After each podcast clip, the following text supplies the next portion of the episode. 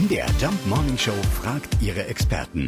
Fakt oder Fake? Tja, wenn stimmt, wäre beim Spargelessen höchste Vorsicht geboten, aber ist auch was dran. Ist Spargel wirklich aphrodisierend? Unser Experte ist Spargelbauer Jan Niklas Imholze aus Kutzleben. Dass Spargel immer eine Sünde wert ist, das liegt auf der Hand. Ob er natürlich eine aphrodisierende Wirkung hat, naja, das muss jeder für sich selber entscheiden. Er enthält auf jeden Fall viel Vitamin E, die man nachsagt, äh, dass es stimulierende Wirkung hat.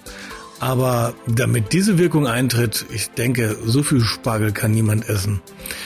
Also insofern, dann lasst uns lieber die Lust auf Spargel entdecken, als die Lust mit dem Spargel. Es ist also ein Fake. Ja, wer Unterstützung bei der Libido braucht, sollte nicht auf den Spargel setzen.